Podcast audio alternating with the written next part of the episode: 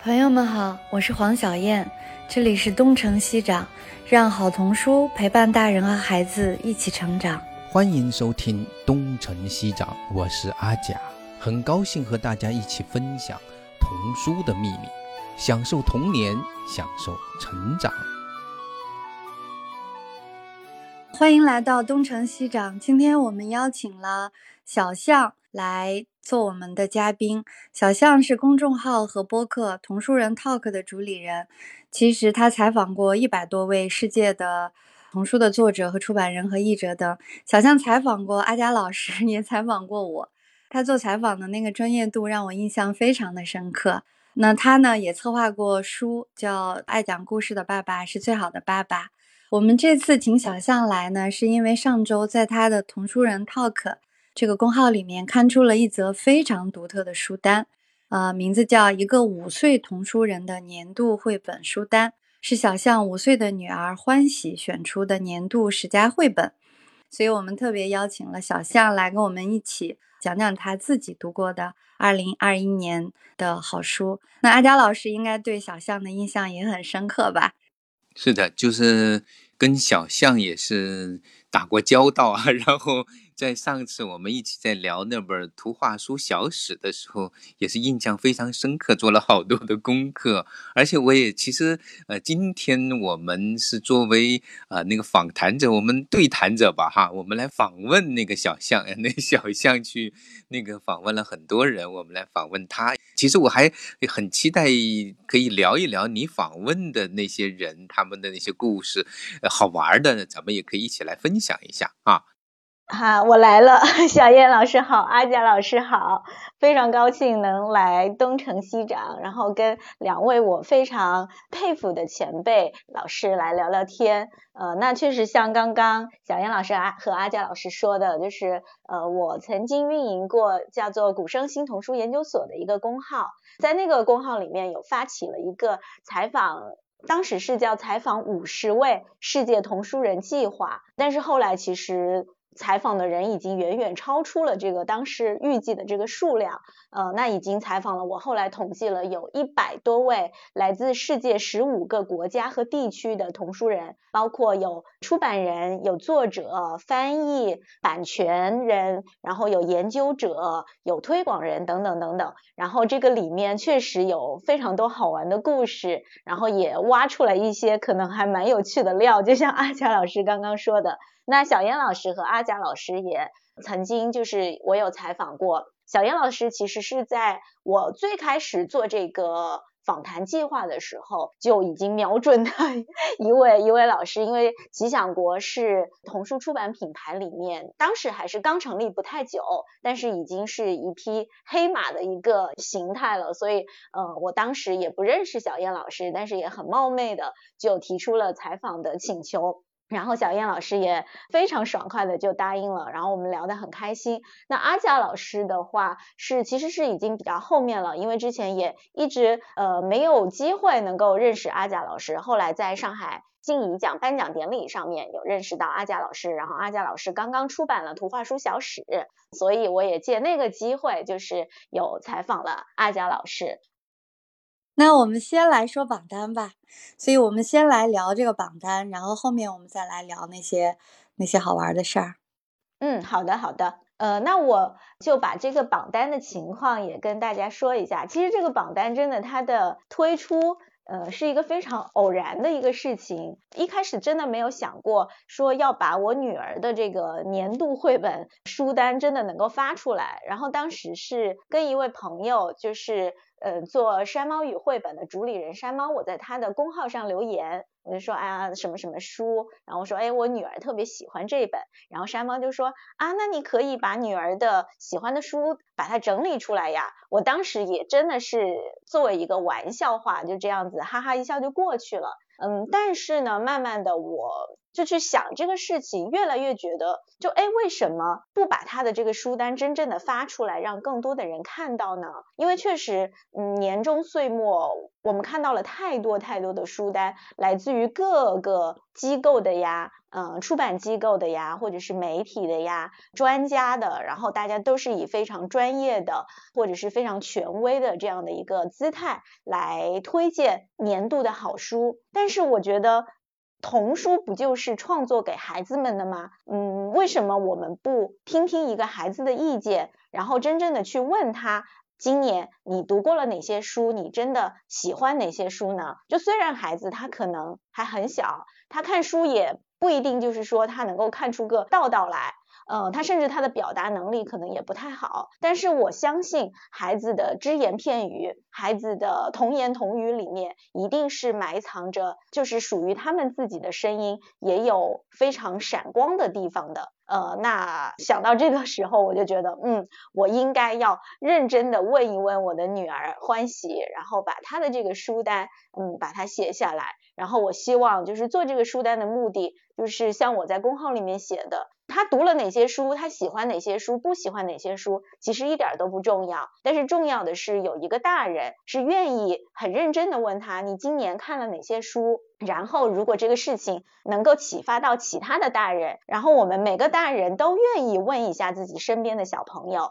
然后你读了哪些书？我觉得这个事情就太好了。所以呢，这就是这个榜单能够出炉的背后的一个原因吧。呃，然后因为我在我们家，我是做童书相关的，就是推荐工作的，所以相对很多父母来讲，我当然能够收到很多的书讯，可能在选书的这个丰富度上面是比一般的家庭是有一个便利的。但是我觉得这个事儿一点都不重要，因为只要我们愿意跟孩子一起看书，就一定能够收到书讯，然后也一定能够选出自己喜欢的书。嗯，那我跟我女儿的一个阅读方式就是，我是那种比较不靠谱的大人，什么意思呢？就是我从来不会按照书的推荐阅读年龄去给她读。虽然我觉得，就是从出版机构来讲，当然应该以比较科学的态度去说这本书是适合几岁到几岁，但是作为我一个个体来讲。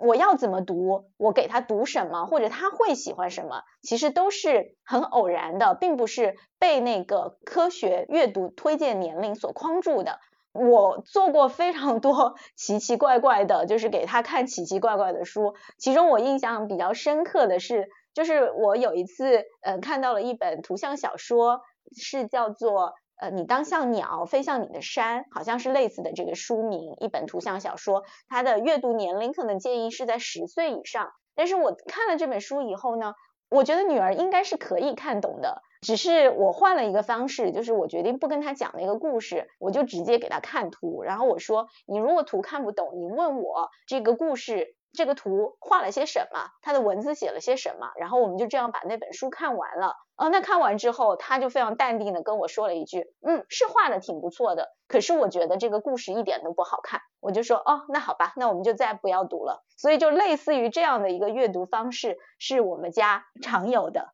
我也想就是请教一下阿佳老师和小燕老师，就是孩子什么时候他可以形成自己独立的一个阅读趣味，然后可以自发的形成书单，甚至自己去挑选书，然后这个时候妈妈跟孩子的关系，或者就是说家长跟孩子的关系，真的就是一个平等的、互相推荐、互相种草的这样的一个状态，大概要到多少岁呢？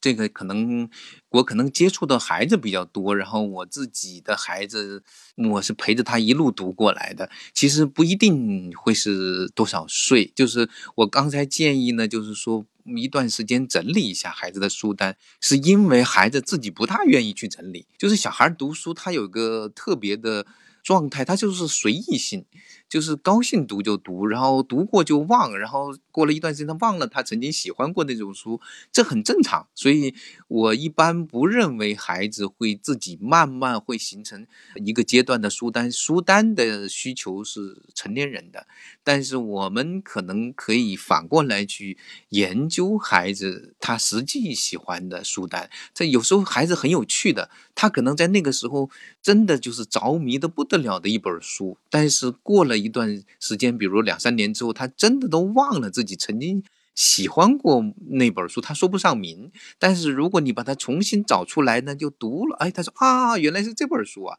所以他们读书有一点真的很像彼得潘，没心没肺四个字。但是这也是最佳的阅读状态，在我看来是最佳的阅读状态。呃，所以他们可能不会形成书单，但是会形成个人的趣味和这种品味。我想那个我们以前跟小燕老师聊的过程中，你会发现他们家的孩子到了一定的时候，他读的书其实。大人不一定跟得上，他自己有他的独特的爱好。那么这个时候呢，我我相信不完全是年龄的问题，主要是阅读经验的问题。等到有一定的阅读经验，然后到了大概他能够独立阅读的时候，当到了他还有机会去到图书馆自由的去拿书的时候，还有到了他到书店里面可以自由的买书的时候，这个时候他的这样的一个独特的趣味就真正的显露出来。但是当他没有自由的去取书的这样的时候，你其实是很难判断的，因为大部分的书还是由我们帮他找出来的，这个还是不同的。所以我还是特别特别建议，如果附近有图书馆的话，一定要帮孩子养成常常泡图书馆的习惯。就我那孩子大概是三岁半。我就是不断的，即使是我卖书，我有很多很多的书的来源，我还是会让孩子每个月或者每两个星期至少要到图书馆去借借书，到处去看一看，找找自己就是淘淘宝啊，大概是这样。这样的话，我相信他会有一些特别的独立的去选书和判断，然后去验证的过程，是这样的。这是我的一个经验啊。我这边就比较特殊嘛，就是因为丫丫是在加拿大长大的，然后这边的公立图书馆系统是非常发达的。其实丫丫是从五岁以后，阅读基本上都是他自己做主的，就是他会去图书馆，每次在图书馆先看看很久，然后他自己会背回去。就是图画书，我印象特别深，就是几十本几十本，他可能一次能借二十本吧。他就会一大兜，他自己就会背回来看，然后再去还。嗯，他很快就开始读那个 chapter book，然后很快他读的书，我是没有办法跟他同步读的，因为我的英文一直没有他好。就是他很快就是所有的阅读都是他自己做主的，所以在丫丫的这个阅读的过程中，其实我参与的特别少。这其实也是嗯某一种遗憾，但是我觉着在某一种程度上也是一件好事。就像我们今天说欢喜的这个书单，实际上还是比较多的受到了妈妈的影响，就是一般就会这样，就是我们成人是，就像我前面说，我们是 gatekeepers，就是我们是守门人，我们先进行了一一层选择，在我们选择之后，孩子才能看到我们选择的书，但是实际上图书馆是一个完全图书馆的那个儿童区都特别特别的大。就是孩子沉浸在里面，他完全可以去发现他自己喜欢的书。如果图书馆系统不是那么健全的话，其实还有一个办法，就是带孩子去书店。那当然，就是国内的书店现在也问题比较多了，但是还是要带孩子去书店。就是丫丫在国内生活过两年半，她七岁半，我把她带回了北京。七岁半到十岁之间，在北京呃生活了两年半。当时我们住在北京人艺旁边。就是仁义旁边就会有那个韩芬楼，再往前走就是王府井书店，他就经常在这两个书店里就就坐那儿，我把他往那儿一扔我就走了，然后他就会坐很久，然后在书店里面看书。就是大人还是要为孩子创设一个让孩子去发现书的这样的一个机会，我觉得这样可能更好。嗯，这是我的分享。嗯，是我我我也特别希望就是能够。尽快，我的角色是慢慢的淡化，然后他能够更多的自己去挑选，形成自己的趣味。但是确实，嗯，就以我生活的城市厦门来说，其实我不太喜欢带他去书店。为什么呢？因为现在的书店太鸡贼了，它都是以玩具来吸引小朋友，然后就是各种声音、各种颜色的刺激，然后。嗯，小朋友去到那儿，首先看到的是各种玩具，而且是电动的啊，什么什么的那种玩具，他一定最优先的选择是去看玩具，嗯，而且书的摆放各方面，我觉得也并不一定对于孩子很友好，嗯，起码在那样的一个嘈杂的，然后感觉是很想赚到父母口袋钱的那种那种氛围的一个设置。嗯，可能小朋友在那种环境中，他其实是不太能够安下心来看书的，所以我也挺怀念在我的呃童年时期，其实是真的就是因为没有那么多的选择，但是有一个公共的图书馆，而且是少年儿童图书馆，所以那个那个地方就等于对于孩子来说，就是像一个呃。阿里巴巴的宝库一样，然后从那个里面你可以淘到自己喜欢的书，所以其实我的阅读趣味是在公立图书馆形成的。但是现在可能就是对于现在的孩子来讲，反倒因为选择太多，所以可能就没有办法像像我小时候那样子，可以有一个就是很专注的、很独立的去发现自己喜欢的书的环境和契机了吧？那我们来聊聊那个采访的。或者说，你今年的你的书单还有没有想特别推荐的你喜欢的书？呃，然后再聊聊你采访的那些趣事吧。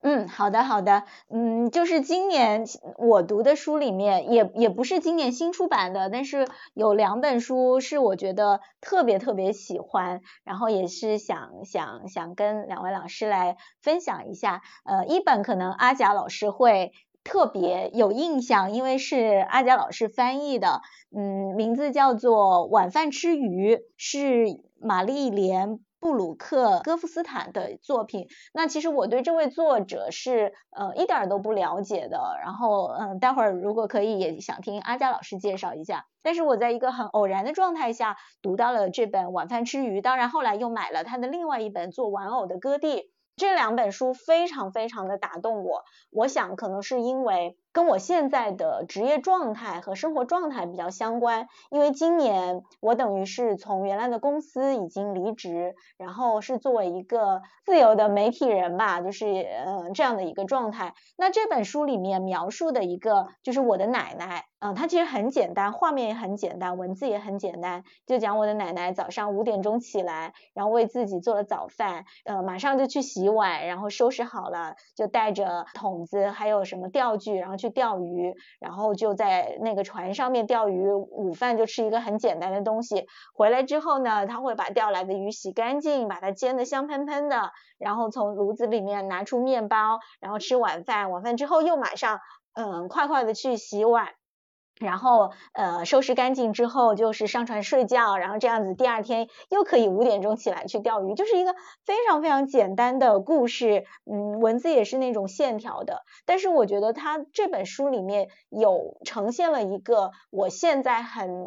很向往的一种生活状态，就是一种很独立的，呃，很有规律的，嗯，很节制的，同时也是很有尊严的一种生活状态。嗯，因为我自己从原来的工作单位脱离出来，现在自己独立来做，其实虽然说是觉得很自由了，但是其实作为一个。自由人其实要面对的一个就是生活的一个惯性的压力还是挺大的。那这个时候其实是很需要你有一个很强烈的一个意志，然后才能让自己的生活很规律的、很正常的这样往前推进。所以我在晚饭吃鱼里面，在这个奶奶的身上看到了我所向往的一种。有尊严的生活，或者说是一种有尊严的自由职业者的生活。他的另外一本做玩偶的歌地，那就更符合所谓的我们做内容的创作者，或者是说文化创造者的这样的一个状态，就是你希望有人能懂你。你付出了很多，你觉得是我以我自己的一个方式去做，我去传播某些我认为有价值的内容，但是终究我是希望得到世界上的一个陌生的人的理解，无论是读者还是任何人，就是我的东西你能够懂。但是在做玩偶的歌地里面，其实就呈现了这样的一个最美妙的文字创作者跟他的读者的一个关系，就是歌地和歌地买的那个中国的宫灯。他的一个制作者是一个中国的一个匠人，当然他是一个很以梦境的一个形式把它呈现出来，但是他他们两个在梦境中相遇了，然后彼此能够得到理解，我觉得这个也给了我很大很大的安慰。所以首先我想推荐就是这两本书《晚饭吃鱼》和《做玩偶的歌地》，这两本书一定是可以列入我的年度书单的。我也想听一下阿佳老师再跟我们介绍一下这两本书。我先插一下，你显然不知道这是我们的书。我其实是后面才知道是奇想国的书，我是因为准备这个我才知道，哎，这两本都是奇想国的，但我从一开始只是知道是阿贾老师翻译的。就我，我觉得你提出来这两本书，我特别特别感动，因为这是我特别爱的书，但是很难会有人喜欢这两本书。就是我是觉得这两本书是给当下的最应该让当下人，就是让他们去寻找这种心灵的这种平静，然后去简化自己的生活，然后去做返璞归真，然后去做那种。我其实两本书相较来说，我更喜欢那个做玩偶的歌地。然后那个葛夫斯坦，我是怎么样发现葛夫斯坦的？其实还是有故事的，因为这个是夏洛特·佐罗托的代理，在代理葛夫斯坦的书。夏洛特·佐罗托的书我我特别喜欢嘛，就是我是从他手里拿的夏洛特·佐罗托，然后我就看到了葛夫斯坦的书啊，我爱死了。阿佳老师您说吧，我我还是比较兴奋的，小象喜欢这个书。是的，就是喜欢这个书本身不容易，但是你如果你真的读进去之后，真的是会被他的某种灵魂被，就是在某一瞬间会有一种，就是好像暂时的与这个世界 隔绝的那种感觉。尤其是我当时在翻译完那个做玩偶的歌地的那那一瞬间，好像觉得，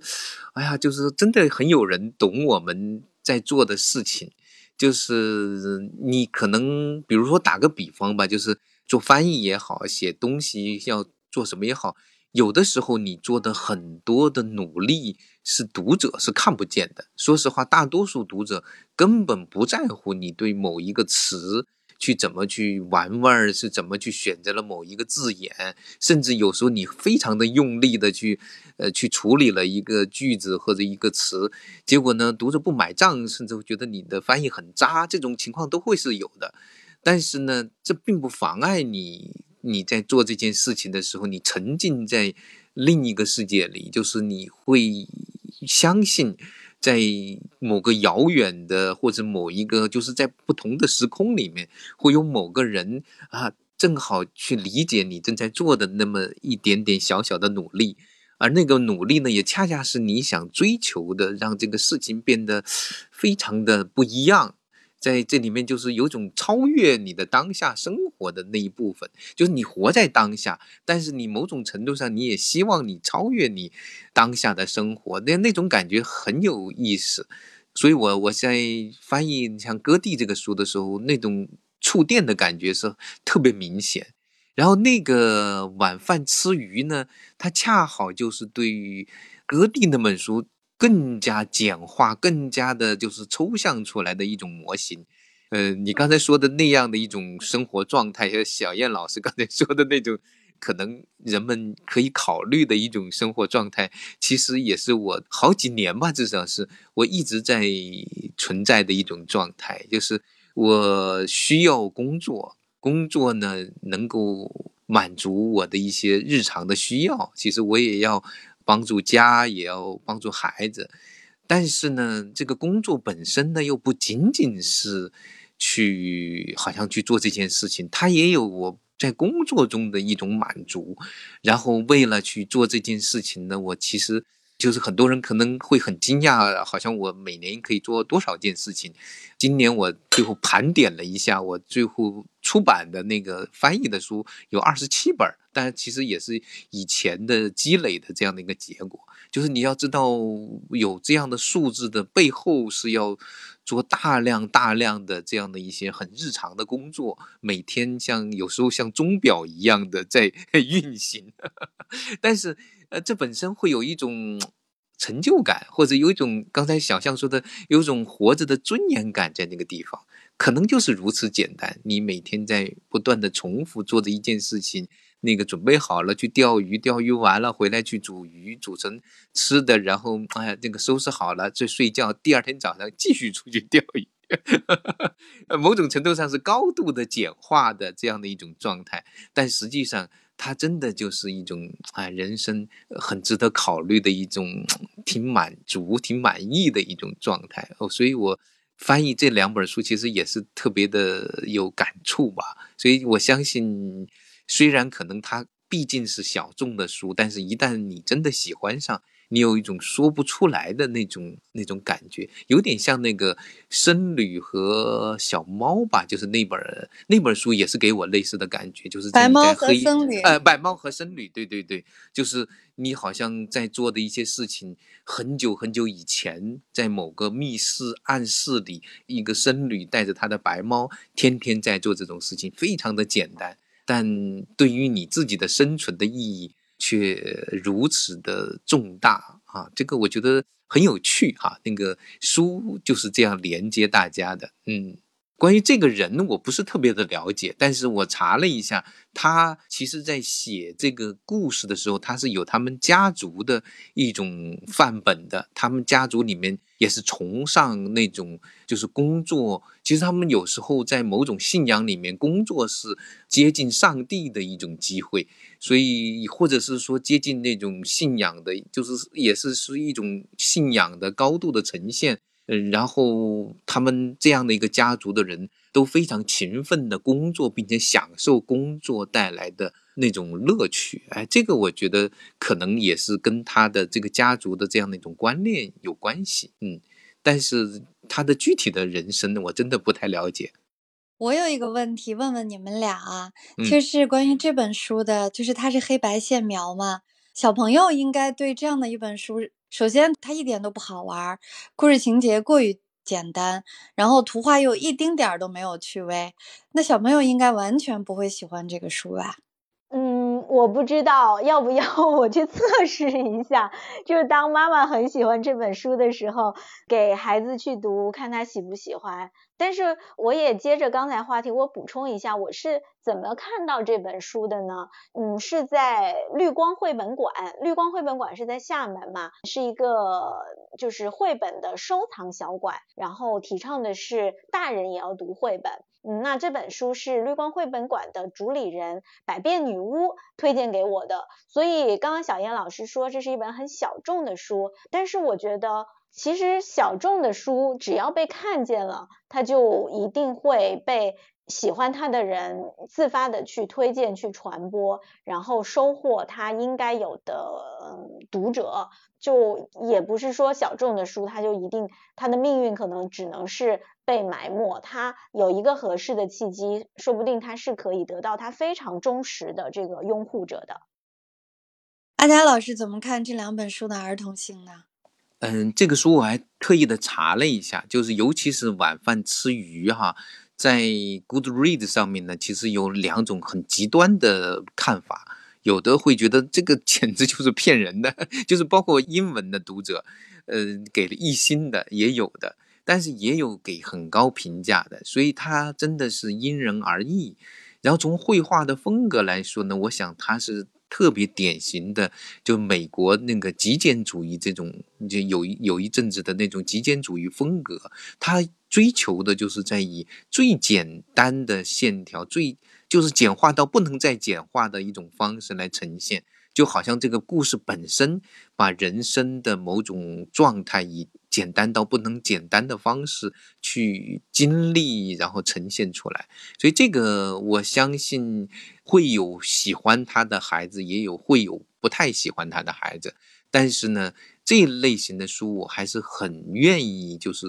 因为我当时在翻译的时候，我孩子大了，我没有办法去测试。但是我相信会有一些孩子喜欢的。特别是那个割地那本书，它这个故事其实还挺复杂的。它的那个这样的一个过程，会有一些孩子喜欢，也会有一些已经习惯了那个特别的，就是比较燥的那些书，或者特别闹腾的书，可能不太喜欢。我认为这是合理的，因为嗯，每个人都有这样的一种权利，但是他一定会有人喜欢。就像你的努力，总会有人能够去。在某个时候跨越时空的时候去理解。所以中国现在的书吧，就是我在两次跟那个来自日本那边，就比如在日本读书的那个孔阳他的聊，还有跟那个唐晓明先生聊，你会发现。在他们在推荐日本的绘本创作者的时候，他们就会觉得很为难，因为不像是我们好像觉得啊，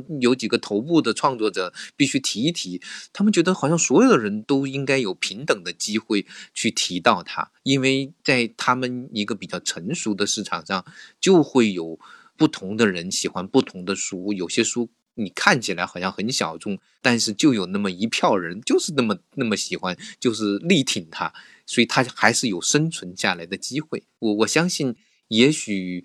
它就是一个试金石。就像我们刚才说的那个什么好大好大好大的那个红薯，不是十年前也没法生存嘛？那今天不就它就成了大家还愿意谈谈它，而且很热闹的书了。我相信，呃，如果能坚持下去，像晚饭吃鱼，还有做玩偶的割地，应该会是能够常常的会被一些人。提到并且喜欢的书吧，大概是这样子的。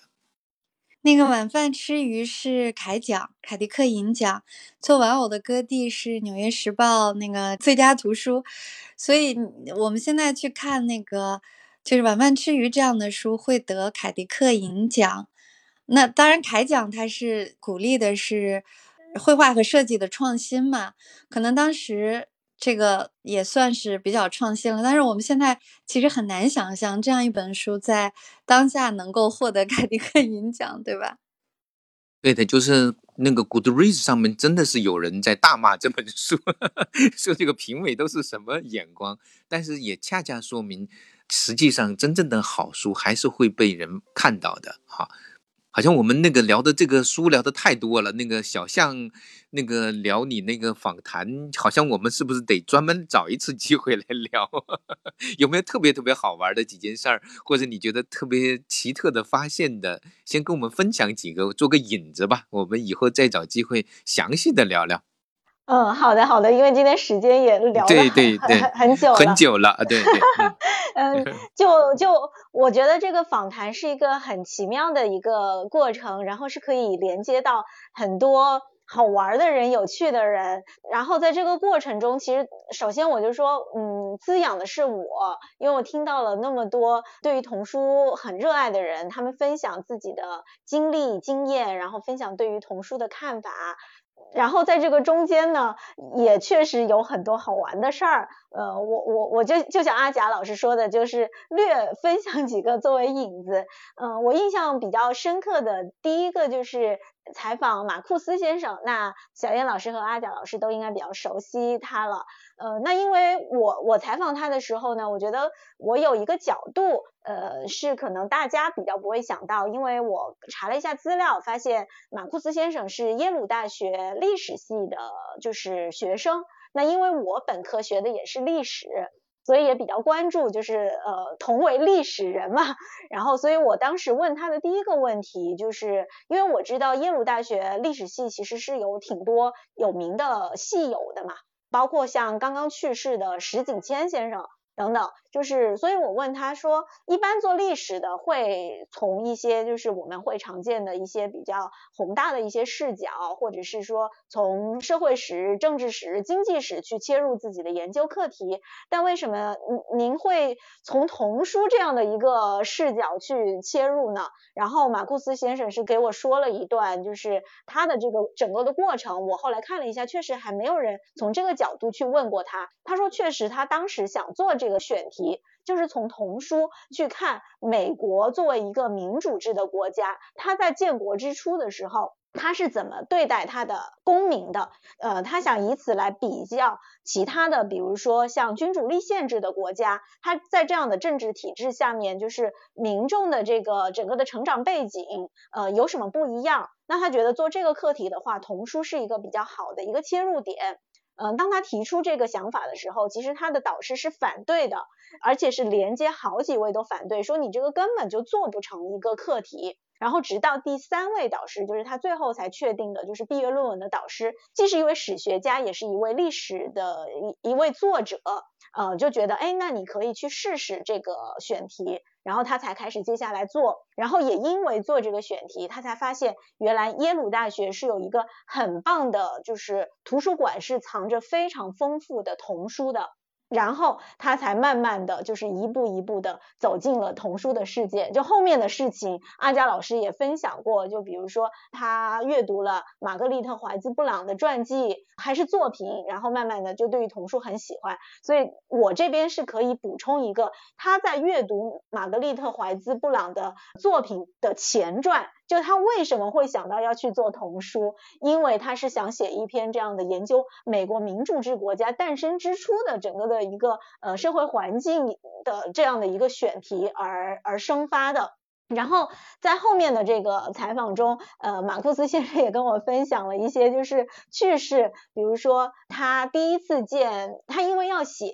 玛格丽特怀兹布朗的传记，所以他就去呃想采访厄苏拉，就是那位大编辑厄苏拉女士。然后他说，他其实当时还是一个很怯生生的一个毛头小子，然后厄苏拉当年已经是一个叱咤风云的一个大编辑了，一个女皇了，queen 一样的。然后他们就约在一个就是。公交车站去见面，呃，马库斯先生是搭公交车，然后厄苏拉是开车，然后他们就是见面的第一眼就彼此还没有认出来，然后这个时候有旁边一个小伙子就提着一个大大的收音机在放一个很酷炫的一个舞曲，然后就在他们。他听到那个歌曲的那一刹那，他们两个就认出了彼此，这应该就是我今天要见的人。然后那个厄苏拉就问他说：“嗯，要不要来跳跳支舞啊？”然后就他就觉得很很尴尬，然后又觉得厄苏拉是一个很有趣的这样的一个人。然后他还分享了跟厄苏拉见面的时候，说厄苏拉其实根本就不想把那个玛格丽特怀兹布朗的那些事儿。跟这个一个初出茅庐的一个年轻的作者去交流，但他说他很会心理战术，所以他就用一种很关心你的一个姿态，然后就问了很多马库斯先生的问题。所以马库斯先生说，本来是我要问他的，结果变成他采访我了。然后，但是我觉得还是很开心，呃，因为这样的一位出版的编辑的前辈愿意问我这么多问题，然后我觉得自己得到了尊重，然后觉得很开心。我觉得这个这个事情，我觉得挺搞笑的。还有一个印象比较深刻的例子，就是当时法国开心学校的前主编，也是创始人霍布施米特先生到中国来做工作坊，当时我也是去采访了他，然后聊了很久。呃，是一位当时已经快八十岁的一位先生，然后呢，他就跟我分享，就是呃很久以前的事情，然后说他当时去参加一个编辑人的一个工作坊，然后就碰到了桑达克，因为。开心学校是把桑达克的作品引进到法国市场的人，所以其实霍布施米特先生应该说是桑达克在法国的代理人。然后他们就坐在那儿聊天，嗯，那这个时候就厄苏拉又是厄苏拉，厄苏拉就走过来，然后就看到他们俩了，然后他就眨着眼睛对呃桑达克说，嗯，我现在知道你为什么那么喜欢你的法国版权人了。然后霍布施米特先生就说。其实我当时也不知道桑达克是 一位同性恋。然后厄苏拉也是一位同性恋，然后就是这个事情，就是觉得挺好玩的，好像经过他的回忆，就是能够串起来。我们只能从书本上看到的作者或者出版人的名字，但是经他的描述，就觉得是活灵活现的，好像就是跟我们在同时代发生的事情，就等等等等。其实，在采访的过程中，有很多很有意思的这样的一些事情，呃，当然呢，也有很多就是我觉得值得分享的一些观念。一些有价值的思想和声音，比如说我采访蔡高老师，因为我们俩都是长沙人，所以其实那个采访是用长沙话进行的。然后他也跟我说了很多他对于图画书的理解，包括为什么。他会那么花呃那么多的心思在绘本的图画书的这个编辑上，因为松居直跟他说过，松居直先生说中国不缺好的绘本作家，但是中国缺的是好的绘本编辑。这句话也就实时的鞭策他能够投入更多的热情在绘本的编辑上等等，还包括其实我也采访过，就是包括很有争议的呃杨红英老师，他也是一位很火爆的一个四川人，然后他就在一直在开骂，就是说啊，大家都觉得好像是不承认我的儿童文学的写作，没关系，你们不承认就是呃，你们最好把我开除出作协等等。但是我就觉得把这样的声音把它放上去，然后形成一个有意思的对话，呃，然后让大家通过这样的对话，通过各自的观点，让大家更能够理解童书，更了解就是我们怎么样去阅读童书的方式。我觉得这都是我做这个访谈的初心，然后也是我觉得特别有意思的地方。对我今天就分享这些吧。嗯。挺好的，就是马库斯跟呃苏了那段，还是我还第一次听说，啊，真的是很很有趣，好像画面感特别的强。有时候这个访谈的时候，你会发现这个人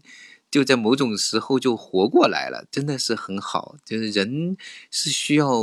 能够互相的去听到一些声音，然后有时候有些东西它是在不断的被。一点点传的过程。我二零一五年去美国参加他们那个会的时候，后来是不断的去，就是到处去见各种朋友，然后很多人他们都见过那个桑达克，然后一个一个人在转述他们见到的桑达克的那样的过程中，啊，我发现这个人就好像就真的就活过来了，就好像我也曾经认识这个人一样，真的是特别美好的感觉。有机会我们可以稍微细一点的再聊一聊吧。那个小燕老师，你看咱们是不是差不多了？嗯，所以今天这个收尾特别好。刚才小象的那个分享，然后就是抛出一个引子，我们下一次一定要找一个时间好好聊一聊这个。跟阿佳老师，你刚好可以跟阿佳老师进行碰撞和互相比对，短述中的不同的人。对，是的，对是。好嘞，那今天特别特别感谢小象。那小象，你还有什么要跟听众说一说吗？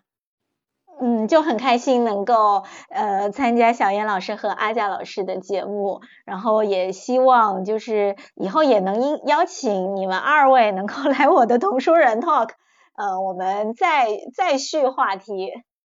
是的，就很多可以聊的话题，挺好玩的啊。对，今天还有人说要要我来聊一，就是抓人聊一集那个里欧里奥尼，有没有人感兴趣呢？嗯，欧里奥尼肯定很多人感兴趣。对，然后但是比如说编辑啊之类的，嗯，是的，是的，